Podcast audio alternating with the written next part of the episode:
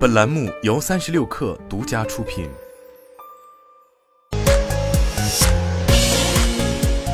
网罗新商业领域全天最热消息，欢迎收听快讯不联播，我是金盛。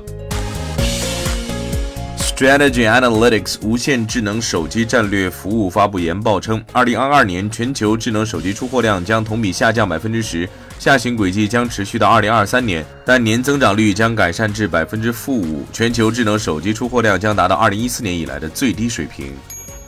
近期，工行、建行、中行、光大银行、民生银行、兴业银行、华夏银行、招商银行、平安银行、广发银行等多家主流银行在广州地区推出个人住房贷款延期还贷服务，延长期限从三个月到三十六个月不等。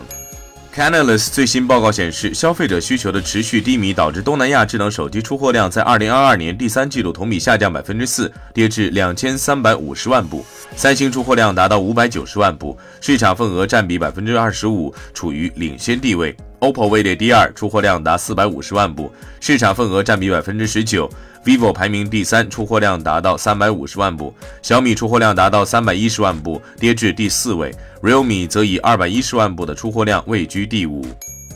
跨境支付概念股反复活跃，截至发稿，高伟达涨超百分之十，中游资本逼近涨停，新城科技、华丰超鲜、京北方、海联金汇等跟涨。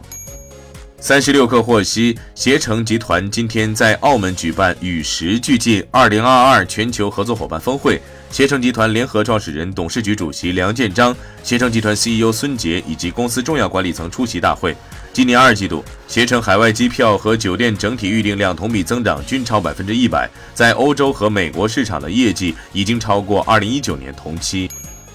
据报道，由于高阶 iPhone 十四供应不足，苹果要求 iPhone 第二代工厂和硕加入生产 iPhone 十四 Pro 与 iPhone 十四 Pro Max，以缓解新机缺货潮，最快十二月下旬大量产出。这是和硕首度拿下 iPhone 高端机型代工订单。